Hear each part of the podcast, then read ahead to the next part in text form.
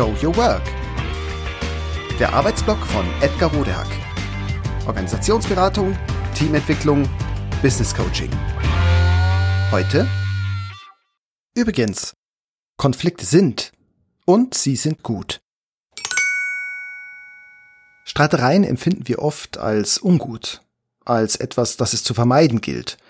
Führungskräfte wie Mitarbeitende fürchten Beurteilungsgespräche gleichermaßen, weil dort Kritik oder unangenehme Gehaltsverhandlungen anstehen. In Sprechstunden türmen LehrerInnen wie Eltern meterhohe Rechtfertigungsmauern auf. Und wie um alles in der Welt bringe ich meine WG-Kollegen nur dazu, ihr Geschirr abzuspülen? Die wenigsten Menschen freuen sich über solche Situationen. Eigentlich ist das aber erstaunlich, denn Menschen sind Meister im Finden von Lösungen. Zu Recht bilden wir uns viel darauf ein. Ohne unsere herausragenden Lösungskompetenzen könnten wir unsere Leben nicht leben. Schon gar nicht erfolgreich, denn Probleme sind allgegenwärtig und unausweichlich. Und damit Konflikte. Wer nicht an dieser unveränderlichen Tatsache des Lebens zerbrechen möchte, akzeptiert sie am besten möglichst radikal. Selbstmanagement-Profis legen sich außerdem eine Welt sich zu, nach der Konflikte gut sind. Und das sind sie auch, sofern man sie gut löst. Denn dann wird die Frage wirklich geklärt, was generell und in der aktuellen Situation sein soll, was wichtig ist und berücksichtigt werden soll. Und wie es weitergeht. Man nennt diesen Vorgang gemeinhin auch Entscheiden. Eine echte Lösung bezieht dabei alle Konfliktpartner gleichermaßen ein. So und nur so ist ein persönliches und gemeinschaftliches Fortkommen, eine gute, erfolgreiche Entwicklung möglich. Denn so wird aus den vielen zur Verfügung stehenden Optionen eine definitive, maximal gute ausgewählt. Genau deshalb sind Konflikte also gut. Warum aber empfinden wir sie trotzdem als ungut? Weil unser gelernter Umgang anders ist als oben beschrieben. Ob in Kindergarten, Schule, Studium, Behörden, Beruf, meist auch in Familien.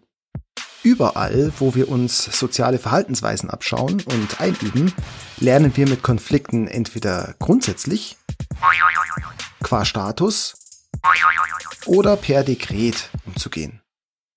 Entweder heißt es also, ja, wo kämen wir denn dahin? Das sind nun mal die Vorschriften.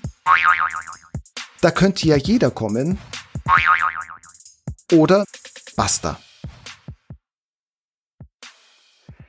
Wir verfügen also zwanghaft und drücken unseren Willen durch. Mit kurzfristigem Blick. So prägt sich uns im Laufe unseres Lebens ein, dass Status, Autorität, technokratische Verfahrensweisen und Egoismen wichtiger und als Strategie erfolgreicher sind als der Fokus auf eine gemeinschaftliche Lösung oder ein gemeinsames Ziel, das verhandelt und gemeinschaftlich entschieden wird. Wir lernen, dass derjenige, der Macht hat, nicht nur in der Lage ist, auf diese Art Fakten zu schaffen, sondern dass das auch völlig normal ist. Selbst wenn das mit einer Lösung eines Streitthemas wenig zu tun hat, sondern eher nackte Gewalt ist. Dabei ist Gewalt oder Zwang in strittigen Situationen manchmal sogar tatsächlich nötig, um Grenzen aufzuzeigen und sich zu schützen. Aber eben nur, als Ultima Ratio und nicht als erstes Mittel der Wahl, zu dem es in unserem Kulturkreis geworden zu sein scheint. Jener Kulturkreis, der der kurzfristigen Maximierung huldigt und entsprechende Leistungen belohnt.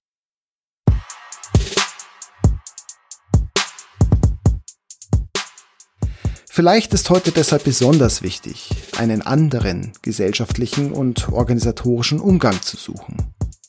Einen gemeinschaftlichen und zwanglosen. Denn so kommt echter Erfolg und Spaß.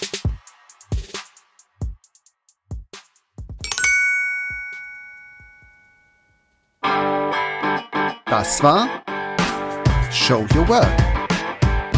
Der Arbeitsblock von Edgar Rodehack. Organisationsberatung, Teamentwicklung, Business Coaching.